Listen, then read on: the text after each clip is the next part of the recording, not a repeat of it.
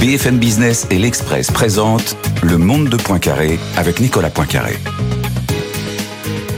Bonjour, ravi de vous retrouver pour ce nouveau rendez-vous hebdomadaire de décryptage de l'actualité internationale sur BFM Business. Et à la une de ce nouveau numéro, l'Arabie Saoudite. Comment le Royaume est en train de revenir dans le grand jeu après avoir rétabli ses relations diplomatiques avec l'Iran? Va-t-il normaliser ses relations avec Israël? Le prince héritier MBS est-il maintenant redevenu fréquentable? Que penser de ces projets pharaoniques en matière de tourisme? Est-ce que l'Arabie Saoudite essaie de faire main basse sur le football? Voici quelques-unes des questions auxquelles nous allons essayer de répondre, sans oublier bien sûr de parler du pétrole. Au sommaire également aujourd'hui, au fond des choses, que se passe-t-il entre l'Ukraine et la Pologne? Quelles sont les raisons de la brouille entre les anciens meilleurs alliés Et maintenant, la Slovaquie? Va-t-elle à son tour lâcher l'Ukraine militairement? Et puis notre rubrique sous les radars, ce sont ces infos de l'actualité internationale dont on n'a sans doute pas assez parlé.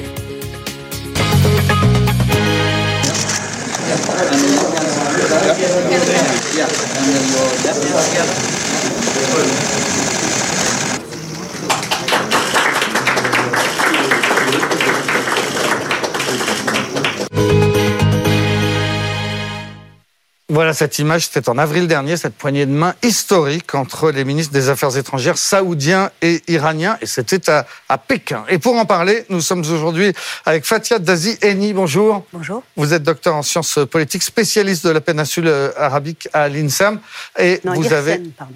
Et vous avez écrit euh, euh, un livre qui s'appelle L'Arabie Saoudite en 100 questions, ce qui tombe bien. On a au moins une centaine de questions à vous poser. C'était paru chez, chez Talendier. Nous sommes aussi avec Patrick Sauce, éditorialiste international à BFM TV. Bonjour. Benahouda Abdedaïm, spécialiste de l'économie internationale à BFM Business. Bonjour. Bonjour. Et Amdan Mostafavi, directrice adjointe de la rédaction de l'Express, l'Express qui est partenaire de cette émission et qui titre cette semaine sur l'insatiable Monsieur Kretinsky, enquête sur un investissement investisseurs. Mais on en vient tout de suite à l'Arabie Saoudite avec cette question. Qui aurait pu croire que l'Arabie Saoudite sunnite allait rétablir, comme on vient de voir, les relations diplomatiques avec euh, l'Iran euh, chiite? Qui aurait pu croire qu'un ministre israélien serait reçu à Riyad? Ça s'est passé la semaine dernière. Fatih Adazi comment est-ce qu'on peut expliquer ces révolutions diplomatiques? Oh, pour l'Iran, c'est quand même pas inimaginable. Il y a eu euh, plusieurs fois des interruptions de relations et les Saoudiens et les Iraniens ont trouvé un compromis et, et ont renégocié. Donc c'est pas non plus quelque chose de révolutionnaire. Hein. En revanche, euh, le grand changement, c'est que c'est la Chine qui a chapeauté euh, cette réconciliation. Et ça, effectivement, ça a complètement déstabilisé les Israéliens et les Américains. Euh, parce que jusqu'à présent, la Chine est réputée être euh, très influente sur le plan commercial économique, mais sur le plan politique, euh, là, très clairement, les Chinois ont montré qu'ils avaient une influence au Moyen-Orient et que l'influence américaine se réduisait notablement, parce que les, les Saoudiens, comme les Émiratis, ont pour habitude de prendre des décisions toujours en concertation avec les États-Unis dans la région. Et là, très clairement, il y a un changement de cap. Quant à Israël, vous avez raison, c'est quand même un changement majeur. Euh, tout ce qu'on lit euh, visiblement annonce un accord, normalisation imminente. Je vous cache pas que rationnellement, moi, j'ai des doutes, hein, euh, parce qu'on est quand même très loin du compte. On a un gouvernement israélien le plus à droite, à droite dure, avec des colons qui n'ont cessé de continuer leur politique de colonisation. Et donc, euh, la question palestinienne est euh, totalement oubliée. Les accords Abraham, si l'Arabie saoudite euh, ne s'y est pas joint, c'est parce que justement les accords Abraham ont complètement oublié mmh. la question palestinienne. Donc, oui, si il y avait une annonce de normalisation, personnellement, en tant qu'analyste sur ce pays, ça me surprendrait. Mais, oui. oui, pardon. Mais c'est une décision qui revient au prince héritier. Je ne suis pas dans sa tête. Les décisions sont très verticales. Et euh, s'il le fait, c'est qu'il aura obtenu euh, un certain nombre de choses euh, des États-Unis et des Israéliens par rapport à la question palestinienne. Amnam Mostafavi, sur les deux points qui viennent d'être évoqués, donc d'abord le fait d'aller se réconcilier avec les Iraniens à Pékin, on, vient de le dire, c'est quand même pas rien. Et puis le fait maintenant de recevoir un ministre israélien, c'est quand même très spectaculaire, non? Sur le fait de se réconcilier avec les Iraniens, oui, du côté des Iraniens, c'est en tout cas euh, la preuve de leur pragmatisme actuel qui les oblige à trouver de nouvelles alliances. Et, de passer par Pékin, c'est aussi cette idée qu'il y a ce monde qui se passe en dehors euh, du monde multi, bipolaire, euh, jusqu'ici Russie, États-Unis. On passe par la Chine et on a cette, cette nouvelle alliance qui s'est créée. On a vu récemment avec la Chine qui a pris un rôle diplomatique beaucoup plus important, l'Arabie saoudite qui elle-même a pris ce rôle diplomatique beaucoup plus important, rôle qui n'existait pas. Elle était quand même en dehors de toutes ces discussions, c'est vrai que la relation avec l'Iran a toujours été compliquée au vu de la rivalité régionale, mais chacun restait un peu dans son périmètre sans, essayer forcément de, se confronter. Là, on est sur une réconciliation qui du coup semble un peu spectaculaire, mais c'est vrai qui était attendue. Par contre, c'est vrai que la réconciliation, avec Israël, c'est beaucoup plus spectaculaire.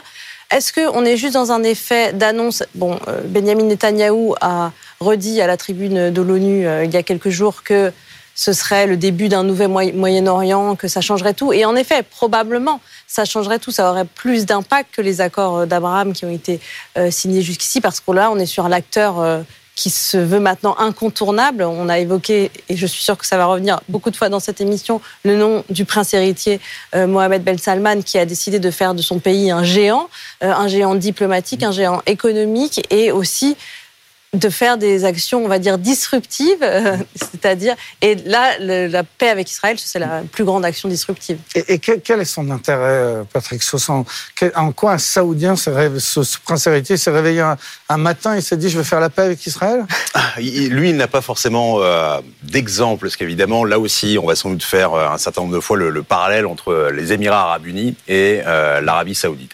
L'Arabie saoudite est un grand pays très peuplé, avec énormément de nationaux, ce qui n'est pas le cas euh, des Émirats arabes unis, où vous allez dans les, dans les grands Émirats, finalement, vous tombez surtout sur des expatriés, il y a très peu de nationaux. Donc il y a, il y a vraiment euh, une population euh, forte, avec des aspirations évidemment sur les droits humains, mais aussi des aspirations que je qualifierais presque de plus frivoles, comme les sports, comme la culture, comme accès à certaines choses qu'ils peuvent voir à, la télévision. Et donc lui, il pense euh, à la fois euh, eh bien, à l'extérieur et dans le poids euh, qu'il peut avoir avec les, autres pays à la fois du Golfe, mais aussi Israël et de la région. C'est vrai qu'il faut vraiment sortir de, notre côté très occidental, voire américain, et aussi un pays à faire, fonctionner. Et ça, on n'a pas vu encore sur d'autres monarchies du Golfe qui ont d'autres problématiques.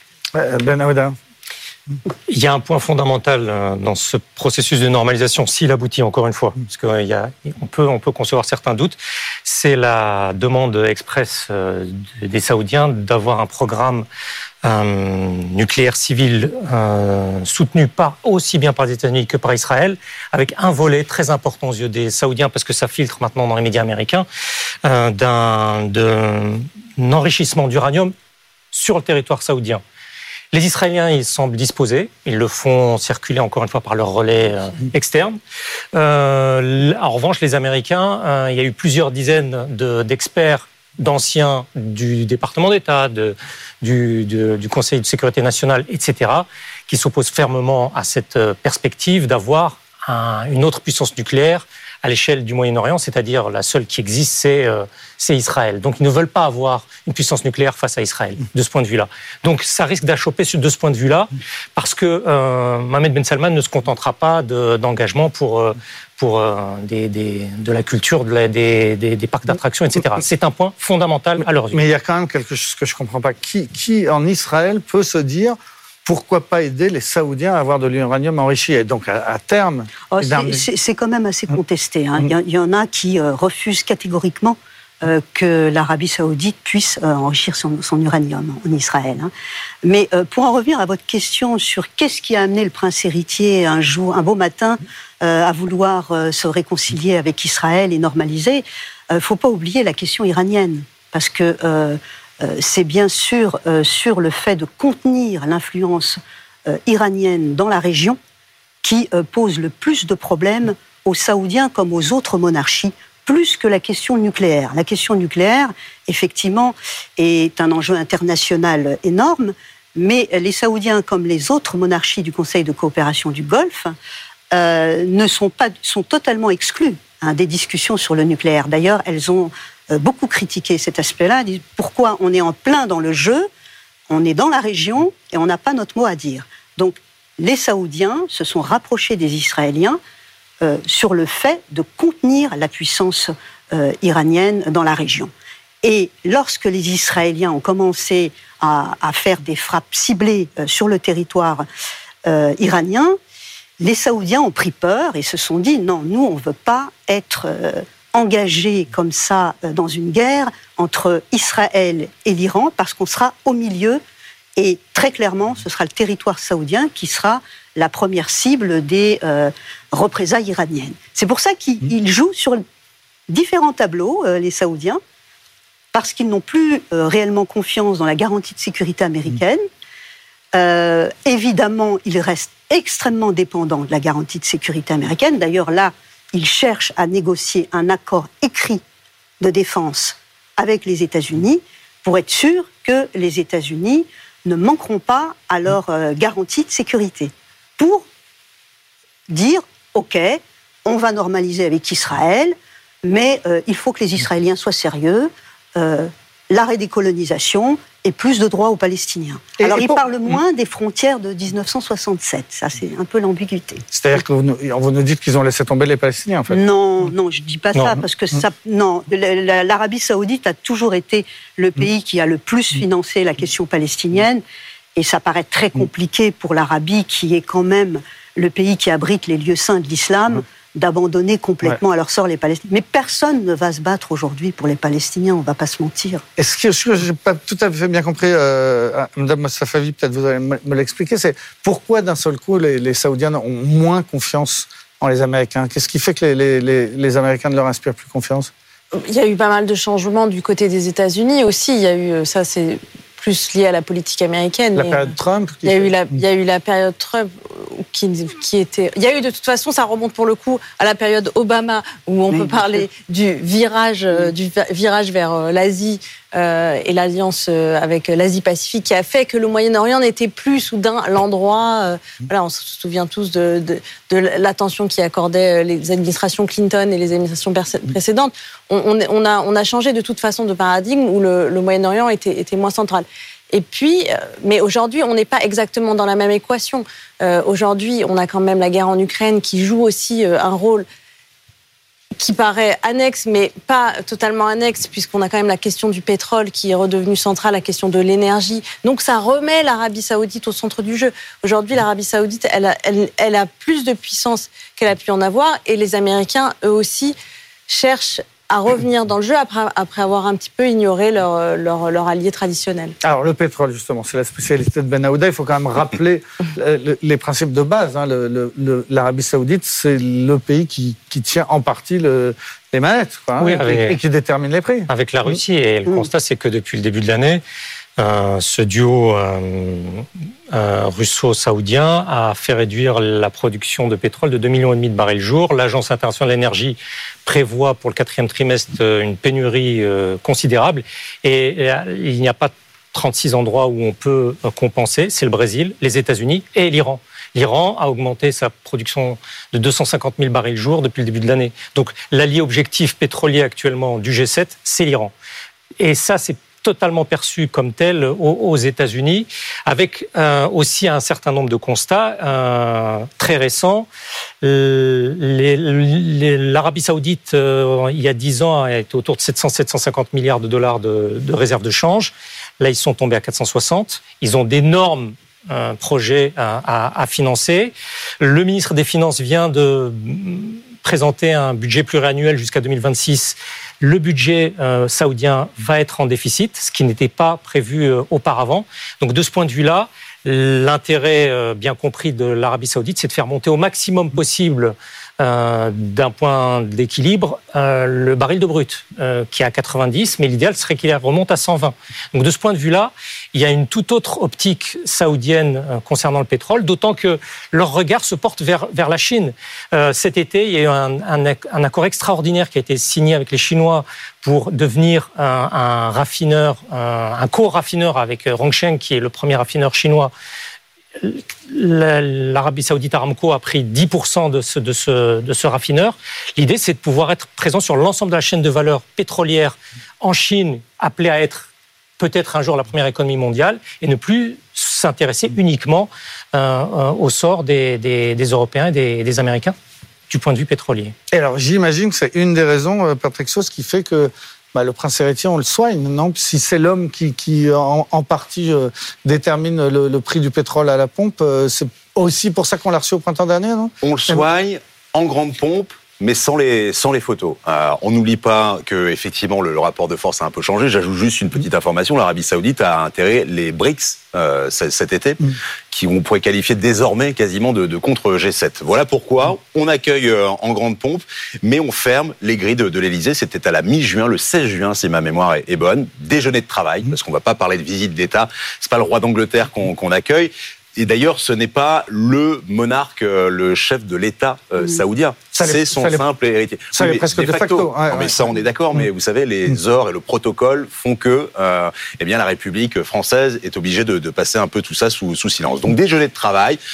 On ne sait jamais rien, alors que d'habitude, il suffit de, de, passer un coup de fil à la cellule diplomatique de l'Élysée. Alors, que s'est-il dit ce, ce, midi? Et puis, on a un petit débriefing là les discussions ont été fructueuses, qui est un peu le, mot valise qu'on peut donner après euh, chaque euh, discussion. Ça, c'est pour l'accueil. Et puis pour le reste, euh, il y a l'influence française. Alors on ne peut pas lutter comme les Américains, par exemple, au niveau sécuritaire. On essaye de lutter sur le marché des armes. Ça peut fonctionner. On peut d'ailleurs mélanger un peu le tout. Connaissez-vous connaissez le mot Afaloula non, vous allez nous euh, saoudien. C'est l'agence française de développement euh, du site d'Aloula. Aloula, je grossis un peu le trait, c'est euh, la Petra saoudienne. On est dans le, nord-ouest de l'Arabie saoudite. Ça a l'air magnifique comme, endroit. un site archéologique qui était sur l'ancienne route des, des caravanes, des Nabatéens euh, ça, se visite, mais c'était juste une, oasis. Les Saoudiens veulent en faire quelque chose, une espèce de Disneyland, on va pas se, cacher là-dessous. Et ils ont eu besoin de conseils. Et là, je vous déroule un peu le prospectus. Depuis 2018, il y a euh, un contrat qui était signé entre la France et l'Arabie Saoudite pour que l'Arabie Saoudite puisse profiter des expériences et de l'expertise française en termes culturels, en termes hôteliers aussi, en termes de, fouilles archéologiques.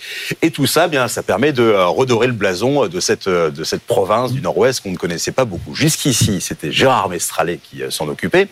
Ça pouvait faire sens, comme on dit euh, euh, dans le langage anglo-saxon, parce que c'est un businessman et qu'il s'agissait surtout pétrolier et mm. comment gazier, NG, et ça permettait d'avoir des contrats. On a trouvé mieux qu'un businessman, on a trouvé un VRP diplomate.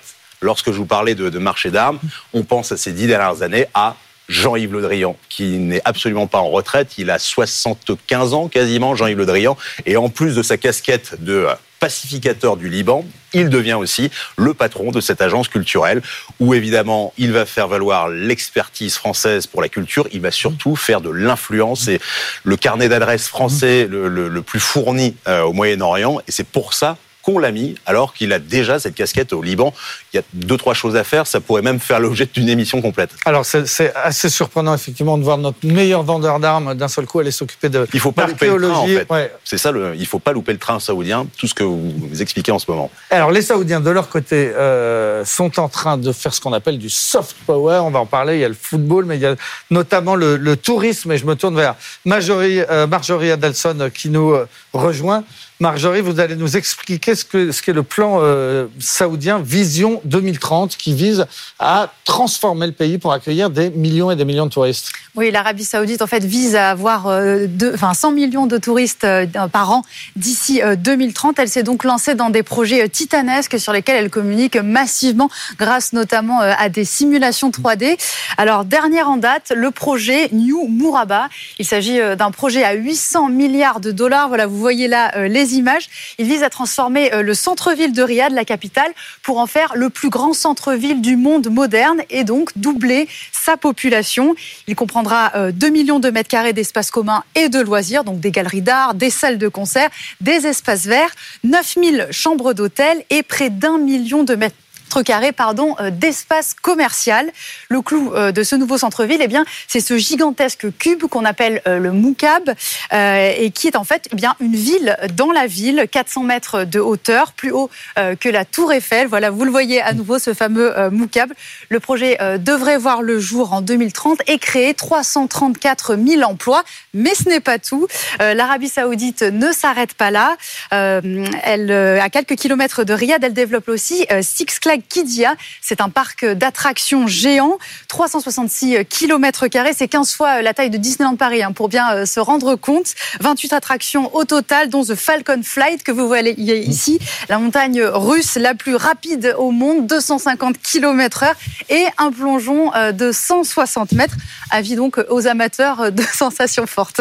Alors, c'est pas tout. Il y a aussi d'énormes projets en matière de, de stations balnéaires. Exactement, euh, grâce notamment à The Red Sea Project, qui est un énorme projet euh, qui s'étendra sur 28 000 km de terre et d'eau. Vous voyez euh, là les images. Alors, on est le long de la côte ouest de l'Arabie Saoudite, à 45 minutes d'avion de Riyad. Plus de 50 stations balnéaires et 1000 résidences sont en train d'être construites sur un archipel de 90 îles encore préservées. Plusieurs hôtels de luxe ont déjà signé. C'est le cas notamment du Ritz-Carlton. Et d'ici la fin de l'année, trois hôtels devraient déjà ouvrir. Et puis alors il y a ce projet pharaonique encore une fois de, construction d'une énorme ville au bord de, la mer Rouge. C'est ce qu'on appelle la, la, mégalopole qui va être dans le dans le nord-ouest du pays? Oui, elle s'appelle Neom et en fait elle sera située en plein désert, euh, près d'une chaîne de montagnes qui culmine à 2500 mètres d'altitude. Alors c'est un projet encore une fois extrêmement coûteux, 425 milliards d'euros et qui s'articulera en quatre villes. Alors parmi elles, la ville intelligente de Trojena, euh, consacrée uniquement au sport et au bien-être. Voilà, vous voyez à nouveau euh, les images. Elle comprendra notamment un lac artificiel que vous pouvez voir à l'image et une station de ski en plein désert. Alors évidemment, ça a suscité beaucoup euh, de débats. Près de 4000 chambres d'hôtel seront construites avec, dit-on, livraison de bagages par drone. Voilà. Trojena n'existe pas encore, mais il faut savoir qu'elle a déjà été sélectionnée pour accueillir euh, les Jeux asiatiques d'hiver en 2029. Sa construction devrait être terminée en 2026. C'est absolument sidérant. Qui autour de la qui y croit et qui n'y croit pas? Qui nous dit qu'effectivement l'Arabie Saoudite va devenir le pays le plus moderne du monde en matière de tourisme ou alors, euh, ou alors ça va faire flop? Non, mais c'est euh, tout à fait dans la communication du prince. C'est marquer les esprits, sortir euh, le royaume de son image médiévale et en faire un, hub high-tech. Hein. ils en ont les moyens. Hein. évidemment, ça paraît complètement fou ces projets, mais c'est vrai qu'il y a des thématiques et finalement, c'est un copyright de ce qu'a fait à sa mesure Dubaï il y a, a 25-30 ans. Euh, sauf que effectivement, là, on parle que euh, de l'aspect euh, tourisme, entertainment, euh, sport, etc. Mais il faut pas oublier que dans cette politique de diversification, les Saoudiens ont pour eux aussi énormément de richesses industrielles, minérales, en minerais, etc. Donc ils ont quand même un, un pays euh, qui est euh, qui fait euh, quatre fois et demi la mmh. France, mmh. qui et puis qui se situe vraiment à la charnière de l'Afrique, l'Europe et l'Asie et, il joue de tout cela. Mais 100 millions, pardon, 100 millions, si je ne me trompe, c'est à peu près les chiffres des premières destinations mondiales que sont la France et les États-Unis. on, imagine mal que le, des chiffres qu'ils accueillent autant de monde que la France. Mm. Il, y a, 80% de com, mm. et ça, ça, le prince lui-même est le premier à le savoir. Hein. Euh, maintenant, c'est pour marquer les esprits. Maintenant, euh, euh, moi qui vais en Arabie Saoudite depuis plus de deux décennies, euh, qui aurait pu imaginer que Riyad soit devenue la mégalopole euh, qu'elle est aujourd'hui et qu'il y ait un tourisme intérieur, parce que là, on parle de, de ce tourisme à, l'international. Mm. Highjet euh, était vraiment très, très luxueux, mais euh, ces parcs d'attractions qui nous font sourire entre nous, mm. euh, il ne faut pas oublier que les Saoudiens sont de grands enfants gâtés, qu'ils passent leur temps à aller à Disneyland, Floride, ils viennent à Paris, ils vont à Dubaï, à Bahreïn. Qu'est-ce que fait le prince héritier? D'abord, il saucissonne le calendrier pour bien euh, fragmenter les vacances et mm. obliger les Saoudiens à euh, consommer euh, chez eux. Mm. Donc, pourquoi aller à Dubaï quand on, a, on peut faire ça chez nous? C'est pas complètement idiot. Mm. Maintenant, c'est vrai que ces projets qui chiffrent à 500 milliards, il a intérêt, comme le disait Benahouda, à avoir un prix du pétrole, pétrole pardon, à 100, 120 dollars. Hein, c'est clair. Puis un autre paramètre que les Saoudiens en ont absolument assez, c'est marquant lorsque ils vous parlent d'être pris pour des pour des vaches à lait. Euh, ils se rendent compte que euh, les, les, grands groupes viennent faire des affaires chez eux et installent leurs sièges sociaux aux Émirats arabes unis. Ils veulent un rapatriement des, des sièges sociaux. Vous voulez, vous voulez participer à nos appels d'offres publics, mm. vous mettez vos sièges sociaux chez nous. Et cette manière de les recevoir euh, à déjeuner, à petit déjeuner, à une collation entre deux, eux, bien entendu, publiquement, ils n'en disent rien, n'en disent rien, mais ils, savent ensuite, au moment d'établir les contrats, vous faire payer le fait d'être reçu entre deux portes. Et ne parlons même pas de la France, les États-Unis ont subi, ont subi cela. Donc, vous imaginez bien, lorsqu'une puissance moyenne leur fait cela, ils savent comment le faire, euh, le, faire payer ensuite en termes d'appels d'offres et de contrats publics. Est-ce que tout ce qu'on vient d'évoquer, ce software, on n'a même pas eu le temps de parler du football, mais peut-être on en dira euh, euh, un, mot, est-ce que tout cela a permis à MBS de faire oublier ce qui s'est passé il y a quand même tout juste cinq ans. On l'a pas encore dit, mais il y a cinq ans, il a coupé, il a fait couper en morceaux un, journaliste, Jamal Khashoggi, à, Istanbul. Il était le diable sur la scène internationale. Est-ce que cinq ans après, on peut dire qu'il a commencé à, faire oublier sachant, tout ça? Sachant que l'affaire Khashoggi n'est que la face euh, émergée d'un iceberg bien plus profond qui est a été l'éradication de toute forme de dissidence, que ce soit mm. dans sa propre famille. Il faut quand même se rappeler qu'il a enfermé la, toute la moitié de sa famille euh, dans un. Ritz Carlton. voilà, au Ritz Carlton, ça va, c'est pas affreux, mais bon, quand même, c'était une démonstration de force. C'est l'un des. Mm. C'est le. Il est jeune, il est, il est cool entre guillemets, mais il est aussi extrêmement violent. Il a, voilà, et ça, ça a été complètement. Il y a eu un passage, un, un purgatoire, on va dire, mais c'est vrai que ça a été totalement oublié. Pourquoi? Parce que pour tout ce qu'on a dit, il y a tellement d'opportunités aujourd'hui en Arabie Saoudite pour la France. Moi, j'étais euh, à l'opération de lobbying euh, de l'Arabie Saoudite là, à Paris, euh, Expo 2030. Il y a tellement, on voit, c'est tout ce qu'on a vu là. les images en 3D, ces projets, c'est évidemment que la France et que les autres pays ont envie d'en être. On n'a pas envie de passer à côté de ce train-là. Et pour le coup, les droits de l'homme, c'est vraiment pas euh, quelque chose qui arrête ça. Donc ça reste un prison où on va en euh, ça reste un pays où on va en prison pour un mot de travers, on peut le dire? C'est un hein? pays où l'homosexualité est interdite. Euh, tous ces projets, je pense, se font sans alcool forcément. Hein. C'est pas ah non non non. Néom, c'est il y a, de l'extraterritorialité. Mais en tout cas, c'est vrai que ça reste un pays. Ça reste un pays. Alors il a là où Mohamed Ben Salman a été plus intelligent que par exemple le voisin iranien, c'est que par exemple sur les droits de la femme, hmm. c'est des libéralisations qui sont pas non plus des libérations comme euh, chez nous évidemment, mais qui sont des petits gages qui sont donnés qui permettent à la population de respirer et de pas avoir cette même chape de plomb. Par contre, les, choses ont quand même changé pour les femmes, il faut le dire. On n'ose pas le dire parce qu'on n'a pas envie de passer pour des suppôts de ce royaume, mais en, réalité, les femmes ont quand même obtenu le droit de conduire, le droit de se déplacer, le droit de travailler sans, la tutelle. On partait, terriblement.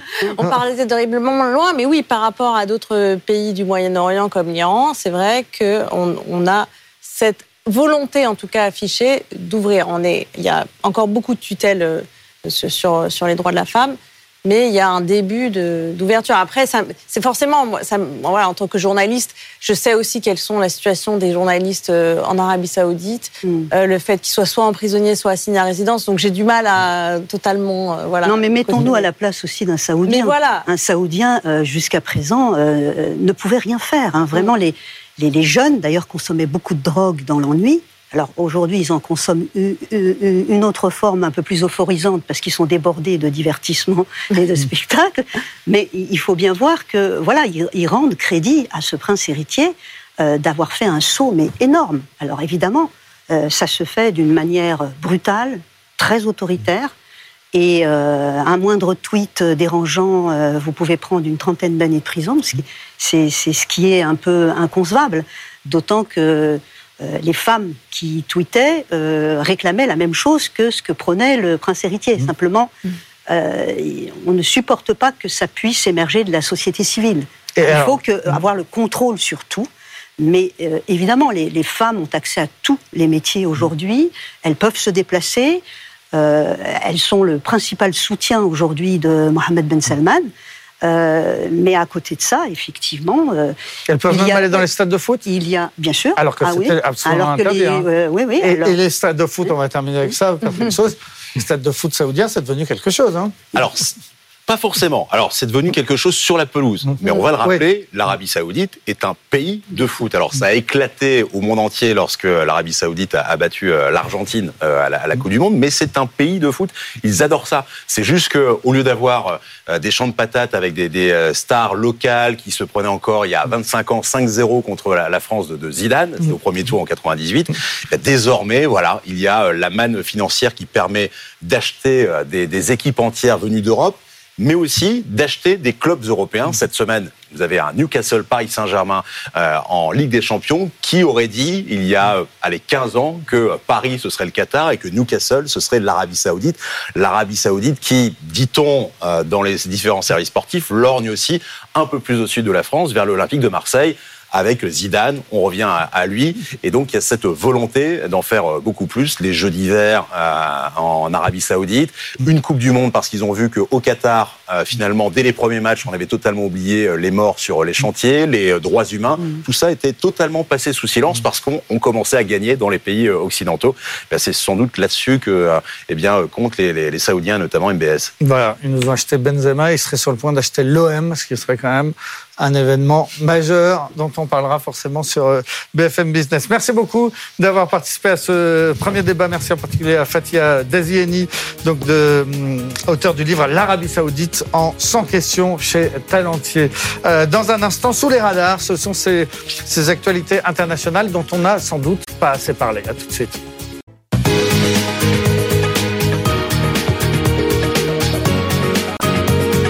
BFM Business et l'Express présentent Le Monde de Poincaré avec Nicolas Poincaré.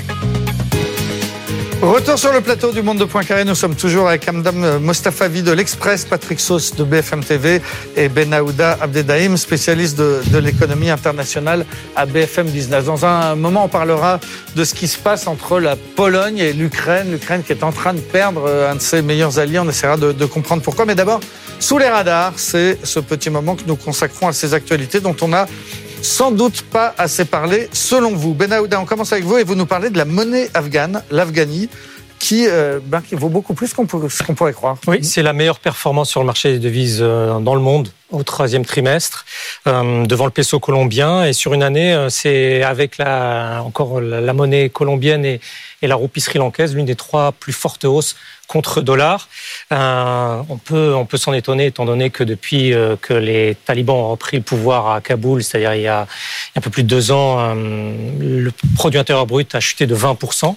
Mais il s'avère que, d'une part, les fonds des Nations Unies reviennent, l'aide, l'aide internationale au travers de, ce canal a atteint 5 milliards et demi d'euros, et la banque centrale afghane, dirigée et contrôlée par les talibans, est dans une politique monétaire et de change tout à fait orthodoxe de contrôle des changes euh, qui contraint euh, les Afghans euh, à passer par l'Afghanie et pas par le dollar pour leur, leur, leurs emplettes grosses et moins grosses.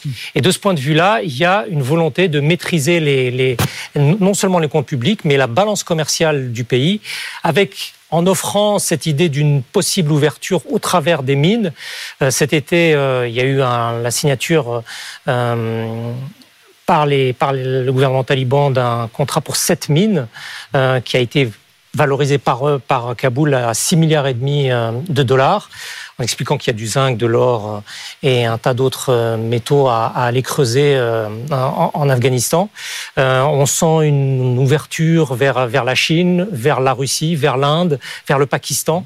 Et de ce point de vue-là, il y a une forme de volonté de reprendre les choses en main du point de vue des comptes et de l'activité qui peut expliquer que l'Afghanie est l'une des monnaies qui monte le plus, si Donc ça, qui monte le plus par rapport à la. Vous nous dites qu'ils ont une monnaie qui est en train de devenir relativement forte, alors qu'on est d'accord, c'est quand même un pays où on meurt de faim, euh, notamment du côté des rats, à l'ouest, etc. Si vous prenez, les gens meurent de faim. Exactement. Si vous prenez les dix pires, éco pires économies euh, au monde, euh, neuf se trouvent en Afrique et une seule en dehors, c'est l'Afghanistan. Et encore, ce sont les, les, les, les données 2022. Si vous regardez le 2023, ça risque d'être pire mais ça n'empêche pas de pouvoir avoir une monnaie, entre guillemets, forte. La dernière fois que j'étais en Afghanistan, je crois que pour 10 euros, on avait à peu près une liasse comme ça d'Afghani. Ça, maintenant, ça a changé. il vous faut 80, 80 Afghani environ pour un, pour un euro. Ah, pour, un, pour un euro, donc euh, il vous faut moins de billets. Donc on n'a plus des valises de billets comme on avait euh, euh, à l'époque. Amdam Mostafavi, votre sous les radars, vous nous parlez d'un article qui sera dans l'Express jeudi prochain. Espion, TikTok et influence, comment Poutine s'infiltre en Amérique latine?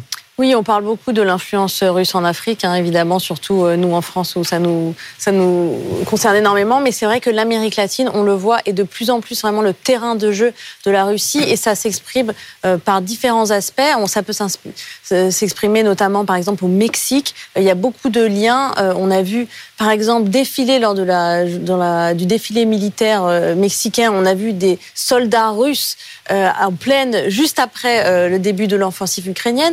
On a vu aussi, par exemple, que le Mexique a accrédité 35 nouveaux diplomates russes au moment même où le reste du monde les, les expulse. Alors pourquoi le Mexique? Le Mexique, c'est à côté des États-Unis et évidemment, c'est le meilleur endroit pour des agents russes pour, euh, pour parler avec leurs agents infiltrés aux États-Unis. Donc déjà, c'est un pays qui entretient une sorte de flou. On a aussi, par exemple, évidemment, Cuba, l'allié traditionnel euh, de la Russie. Euh, Cuba qui a envoyé des mercenaires en Ukraine. ça a fait tout un scandale d'État même à Cuba. Ça, ça, même si tout est muselé, ça a été beaucoup évoqué.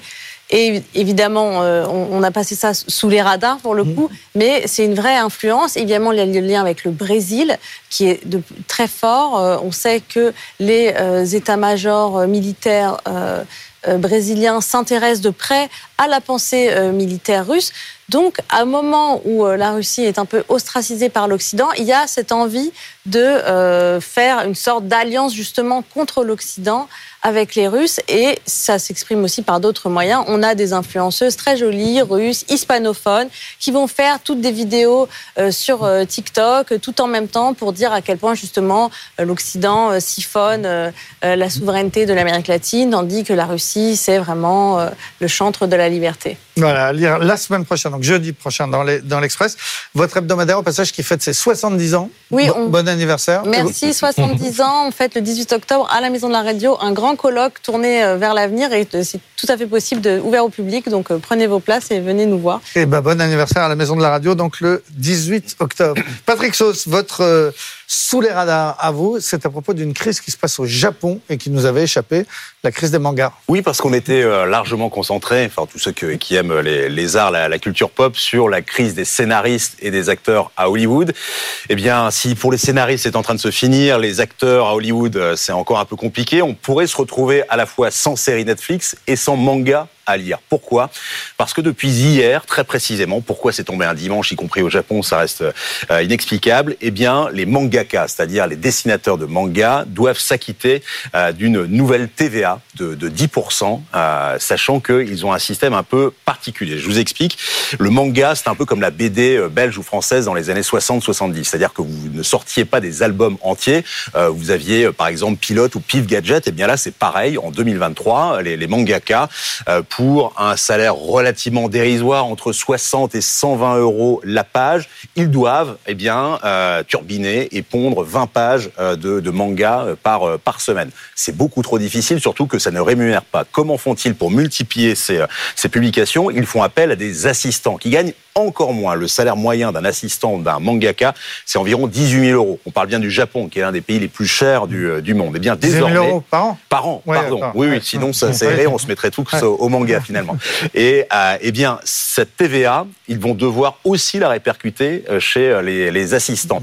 Les éditeurs disent, on est déjà en difficulté. On parle beaucoup parce qu'on regarde assez mal le, Japon de ces grands quotidiens. L'Asahi Shimbun, c'est des millions de lecteurs le matin et le soir. Mais les magazines, eux, ne fonctionnent pas. Ils ne veulent pas payer cette TVA. Résultat, eh bien, on va se retrouver avec quasiment 20%, selon les derniers sondages, 20% des dessinateurs de manga qui veulent arrêter ce métier, qui veut, ne veulent plus faire du manga. Alors le gouvernement japonais, qui est de la droite extrêmement euh, dur, euh, fait totalement la sourde oreille. Ils savent que euh, le manga, ce n'est pas seulement un marché japonais, mais que dans le monde mhm. entier, on demande ce produit de, de, consommation. Et donc, on pourrait se retrouver dans les prochains mois. C'est pas forcément la manière japonaise de faire la grève, mais ça va être une grève douce, mais qui va finir par se faire sentir, c'est-à-dire des dessinateurs qui ne dessinent plus. Voilà. Et comme la grève à Hollywood, ça concerne effectivement le monde entier, puisqu'il y a des lecteurs partout, y compris dans ma Notamment famille. Notamment en France.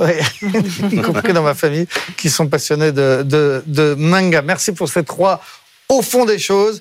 Et on aborde maintenant la troisième partie de ce magazine de décryptage de l'actualité euh, internationale, justement, au fond des choses. À tout de suite. Au fond des choses, c'est le dossier qui nous a semblé euh, particulièrement important cette semaine. Et aujourd'hui, c'est la brouille entre l'Ukraine et son meilleur euh, ami, la Pologne. Benahouda, vous nous expliquez ce qui se passe. Ah ben, les, les, dirigeants nationaux conservateurs de, la Pologne ont tenté euh, d'ajuster leurs propos, mais euh, effectivement, cette brouille est, majeure. Le chef de l'État polonais a soutenu qu'une déclaration de son Premier ministre avait été mal interprétée. Celui-ci a annoncé le 20 septembre un arrêt des livraisons d'armes à l'Ukraine. Euh, mais à en croire le président de la République polonaise, euh, cela signifie en fait qu'il n'y aura pas de transfert d'armement en cours d'acquisition pour la modernisation propre de l'armée euh, polonaise. Le facteur initial de euh, toute cette tension, c'est l'afflux sans précédent de céréales ukrainiens considérées comme une source de grave distorsion de marché par les Polonais. La Pologne, au nom de la protection de ses producteurs, a décidé d'un embargo euh, temporaire, comme la Hongrie, comme la Slovaquie. Le contexte est aussi celui d'élections à la mi-octobre, où le vote paysan en Pologne apparaît crucial à la majorité sortante. Étant donné l'ampleur de son soutien à la cause ukrainienne, Varsovie juge tout à fait inadmissible que Kiev ait enclenché une procédure devant l'Organisation mondiale du commerce. Par la suite, le ministère ukrainien de l'Agriculture a affirmé que les deux pays sont convenus de trouver une solution.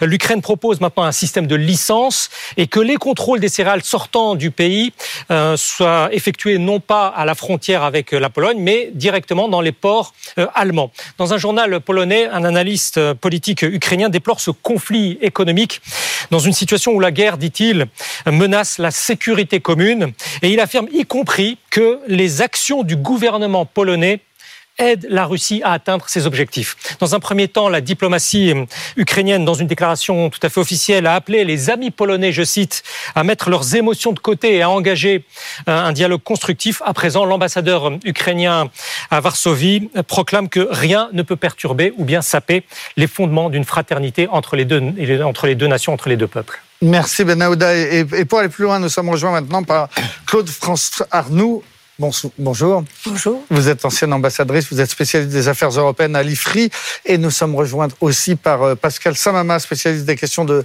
de défense à BFM Business. Bonjour, Bonjour. Nicolas. Euh, Claude-France Arnaud, ce que vient de nous expliquer euh, Ben Aouda, c'est quand même très spectaculaire. C'est surtout une très mauvaise nouvelle pour, pour l'Ukraine, non? Alors c'est une très mauvaise nouvelle diplomatique et stratégique. Après très concrètement et immédiatement, euh, les Polonais ont minoré euh, l'ampleur de, la de la déclaration et l'effet que ça pouvait avoir en disant qu'il s'agissait pas, il ne s'agissait que des nouveaux matériels modernes qui étaient livrés et que la Pologne continuerait euh, dès que ses stocks auraient été reconstitués avec l'arrivée des nouveaux matériels à, à, son, à donner son support à l'Ukraine.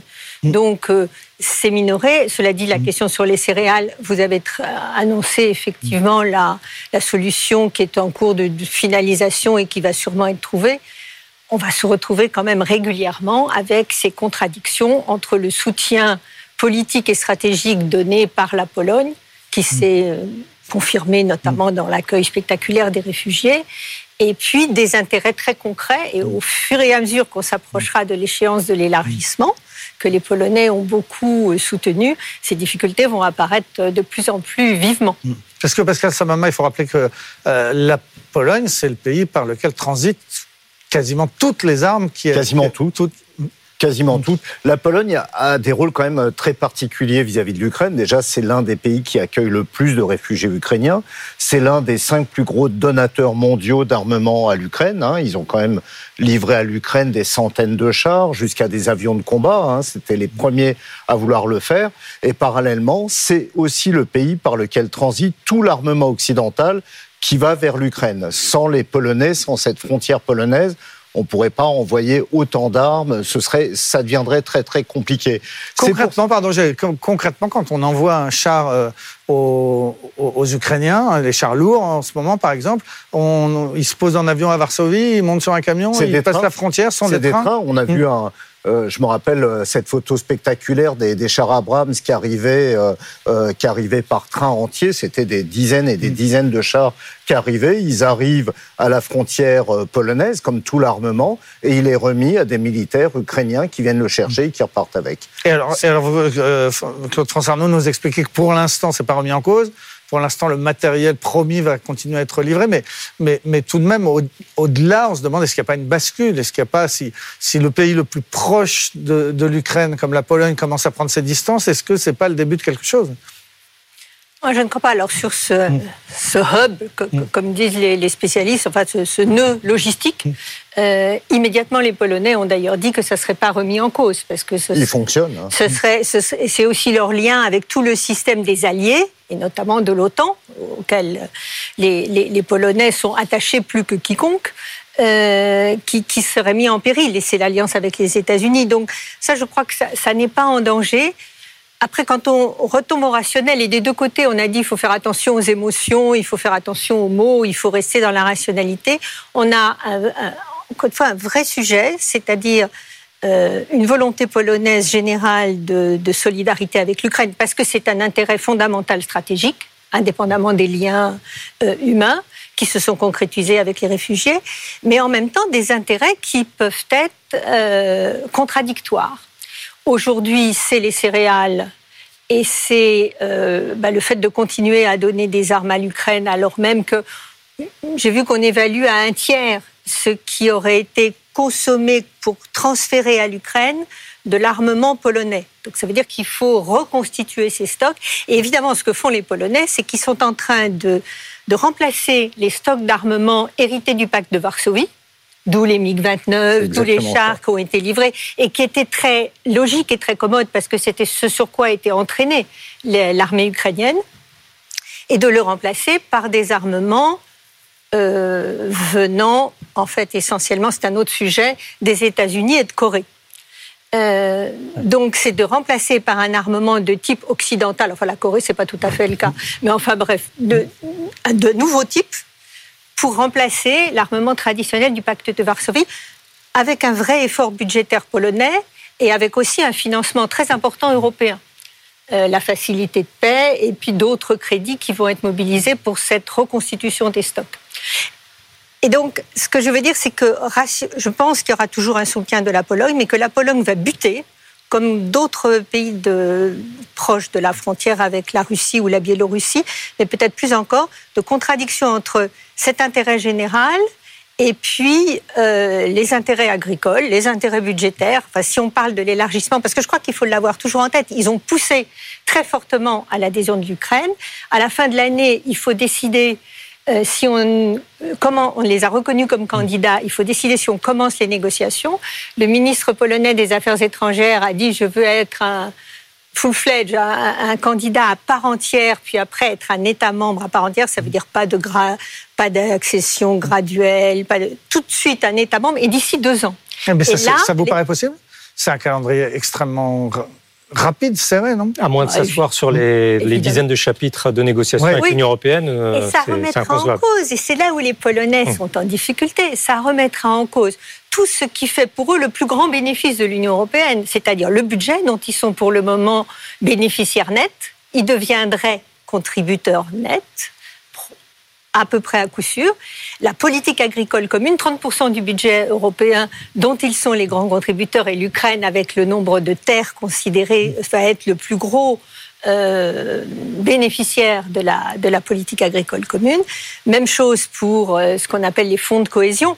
Donc, et vous avez une vraie contradiction entre les intérêts à moyen terme dans le cadre de l'adhésion de l'Ukraine qui a été promise par tout le monde, euh, et puis les intérêts d'un pays comme la Pologne. Oui, parce que ce qu'on ne mesure peut-être pas bien, Ben Aouda, c'est le- le- les volumes de, de production de l'agriculture euh, euh, ukrainienne. C'est absolument considérable. C'est ce qu'on est en train de réaliser euh, à travers cette crise avec la Pologne. non? Oui, parce que lorsque les Ukrainiens ont déposé leur, euh, on appelle ça les, les euh, une réclamation auprès de l'Organisation mondiale du commerce, ils ont, on a, on a eu les, les, les données et la compétitivité prix de la production céréalière ukrainienne est sans, sans pareil. Et ce qui est tout à fait normal, la Pologne est un État membre de l'Union européenne au standard euh, qui se rapproche le plus de la moyenne de l'Union européenne, voire va les dépasser. Donc de ce point de vue-là, la compétitivité prix des, des, des Ukrainiens est euh, indépassable. Et effectivement, leur crainte fondamentale, mais c'est aussi celle des Hongrois, des Slovaques, c'est d'être submergé par cette agriculture euh, ukrainienne ultra compétitive du point de vue du prix et qu'ils ne puissent pas euh, accompagner le mouvement de modernisation de leur zone rurale qui est en cours et où, rappelons-le, le vote rural, on va le voir le 15 octobre en Pologne, est fondamental et d'être débordés euh, à la fois du point de vue de la modernisation de leur, de leur ruralité et aussi de leur balance commerciale. Et euh, l'expression de, désarroi, de détresse qu'on a entendu en Bulgarie, en Pologne, euh, en Slovaquie, en Hongrie, par rapport à, ces arrivages euh, agricoles euh, ukrainiens, n'a peut-être pas été suffisamment prise en compte lorsque ce contentieux a, a surgi au début de l'année par la Commission européenne qui pensait pouvoir maîtriser le mouvement en imposant une solution commune parce que, rappelons-le, lorsqu'il s'agit de questions commerciales extérieures, c'est à Bruxelles, c'est la Commission européenne qui, qui, qui, gère le dossier et pas État par État, sinon ça serait, euh, ça serait euh, euh, comment dire, le, le, désordre total. Parce que qu'est-ce qui se passait avant la guerre et même depuis le début de la guerre? L'essentiel de, des céréales ukrainiennes partait via la mer Noire oui. vers des destinations du Sud, mais, enfin, en Égypte. Mais pendant des décennies, il n'y a, pas eu le moindre tonne de... C'est ce que rappelait récemment un journal économique polonais, il n'y a, a, pas eu la moindre tonne de maïs ou, ou de, blé, de blé ukrainien sur le territoire polonais. Parce que Pourquoi Parce qu'on avait, parce que oui, l'Europe s'en défendait. L'Union européenne, voilà. Ouais. C'est tout simplement euh, du point, du point de elle vue. Elle s'en défendait pas. Elle partait à meilleur, dans oui, de meilleures oui, conditions ailleurs. Vers l'Égypte, vers les Égyptiens nous l'achetaient plus cher. Oui, ouais. vers l'Égypte, vers l'Algérie, vers, vers la Turquie, etc. Pas, pas, c'est vers, vers les, les, consommateurs. Et donc, pour continuer l'histoire, une fois que la route de la mer Noire s'est coupée pour des raisons militaires, mécaniquement, le, le, les céréales sont, sont arrivées en Pologne, en Hongrie, en Slovaquie. Oui, parce qu'on a en plus des, des, des relations d'association avec euh, l'Ukraine qui sont très favorables au libre-échange. C'est que, et c'est pour ça que les Polonais utilisent cette expression on ne doit pas faire gérer le marché par les oligarques ukrainiens.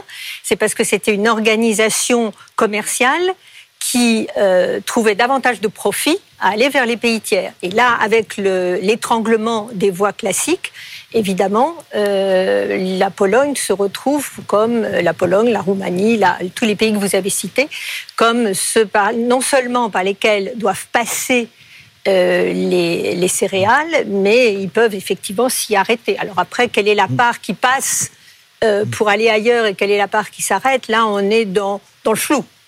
Et la solution, ce ne serait pas de, de, de contourner la mer Noire, de, de, passer par le continent européen pour que, pour que le, les céréales rejoignent. Les... C'est l'idée, effectivement, que le contrôle. L'idée, c'est de remettre, enfin, de, de donner le, le, le, transférer le problème vers les, vers, vers les, pôles, les ports allemands. Euh, mais là aussi, les Polonais sont, enfin, la majorité actuelle est dans, dans, dans, dans certaines contradictions. Euh, il faut voir quand même que le ministre de la Culture et du Patrimoine national polonais euh, a mis en cause l'Ukraine en expliquant que euh, l'Ukraine était en train de céder à Berlin, qui était en train de diviser en sphère d'influence économique euh, l'Ukraine, de vouloir prendre le contrôle politique du président Zelensky et de l'Ukraine pour ensuite, lors de la reconstruction, avoir l'ensemble des chantiers. Et euh, il y a, du point de vue polonais, encore une fois de la majorité nationale conservatrice, une forme d'expression, on en a assez de cette ingratitude ukrainienne, nous sommes leur meilleur soutien avec les Américains et ils essayent de nous contourner pour faire affaire avec les, les Allemands. Euh, sachant que, euh, là aussi, il faut le rappeler, les, en septembre 2022, les Polonais ont déposé un dossier auprès de la diplomatie euh, allemande leur, en trois tomes, leur réclamant 1350 milliards d'euros de réparation de guerre. Ouais. Voilà où en est la situation euh, entre la Pologne et l'Allemagne. Bon, après tout ça, Ouais. effectivement, c'est de la, c'est de la politique, mais en tout état de cause, c'est aussi cette, ce sentiment polonais que il faut, les, les Ukrainiens feraient mieux de se tourner vers, vers Varsovie que vers Berlin, du point de vue simplement de la gratitude et du soutien qu'apportent les, les, les Polonais. Alors, Pascal Samama, il s'est passé aussi autre chose ce, ce week-end, c'est la, la victoire des populistes en, en Slovaquie, avec dans leur programme l'arrêt de toute livraison d'armes euh, euh, à, à- à l'Ukraine. Militairement, c'est peut-être plus sérieux que, que la menace polonaise. C'est sérieux, oui et non. Oui, parce que bien sûr, on, on soulève le, le problème de des livraisons d'armes. Ça l'est un peu moins parce qu'on se rend compte quand même que tous ces pays de l'ancien bloc de l'Est ont livré à l'Ukraine toutes les armes qu'elle pouvait donner. Euh, la Pologne, après avoir donné ses MiG, après avoir donné ses chars T-72, après avoir donné vraiment tout, tout l'armement qui datait de, de l'ancien bloc de l'Est, eh ben, a plus rien à donner. Et pour la Pologne, pour tous ces pays-là, c'est l'occasion de se réarmer, de moderniser les armées. La Pologne, ce qu'elle veut, c'est devenir l'une des principales, voire la principale armée de, l'Europe, en se modernisant avec la Corée du Sud, avec les Américains, en se, en se modernisant avec des armes qui ne sont même pas européennes. Donc qu'est-ce qui se passe? On, on entre dans un nouveau chapitre dans les relations des pays alliés de l'Ukraine avec euh, avec l'Ukraine, c'est qu'on va changer la façon d'aider l'Ukraine. On a vu ce que faisait la France, qui a annoncé Sébastien Lecornu ces, ces deux derniers jours, ce week-end.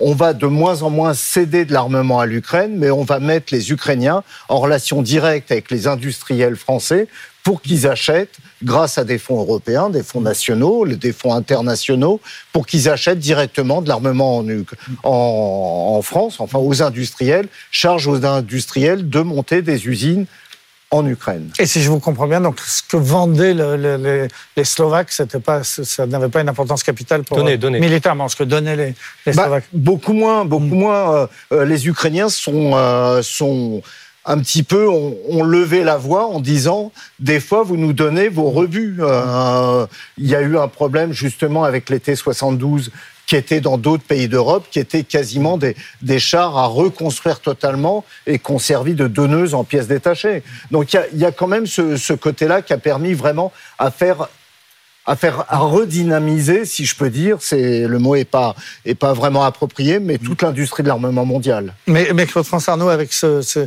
le résultat de ces élections en Slovaquie, on peut se dire aussi qu'il y a comme un front qui se fissure, non? Bah, Ça fait un risque de veto de plus. C'est-à-dire, on avait déjà le veto hongrois, y compris d'ailleurs pour abonder cette facilité de paix qui permet de financer les transferts d'armes vers l'Ukraine. Euh, donc on avait la Hongrie qui, bloquait. Euh, et maintenant, on risque d'avoir euh, la Slovaquie. Donc, on n'en est pas encore à un front, mais on est avec plus davantage de pays qui vont à chaque fois marchander leur soutien sur un dossier spécifique.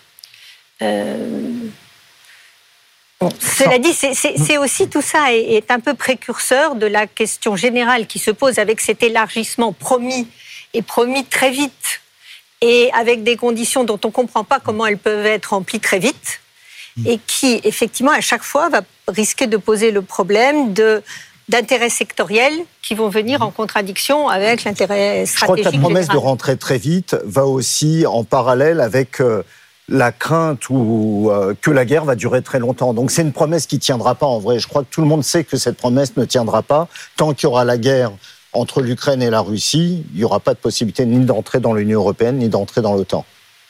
Voilà, merci beaucoup pour ce débat donc sur, sur cette nouvelle brouille spectaculaire entre les meilleurs alliés qui étaient euh, l'Ukraine et, la Pologne. Merci à vous, euh, Claude-France Arnoux, ancienne ambassadrice euh, aujourd'hui à, l'IFRI, et Pascal Samama, spécialiste des questions de défense à BFM Business, et naturellement Ben Aouda, spécialiste des, des questions de l'éco international. On se retrouve la semaine prochaine. D'ici là, vous pouvez nous regarder sur toutes les bonnes plateformes de streaming. À bientôt, j'espère.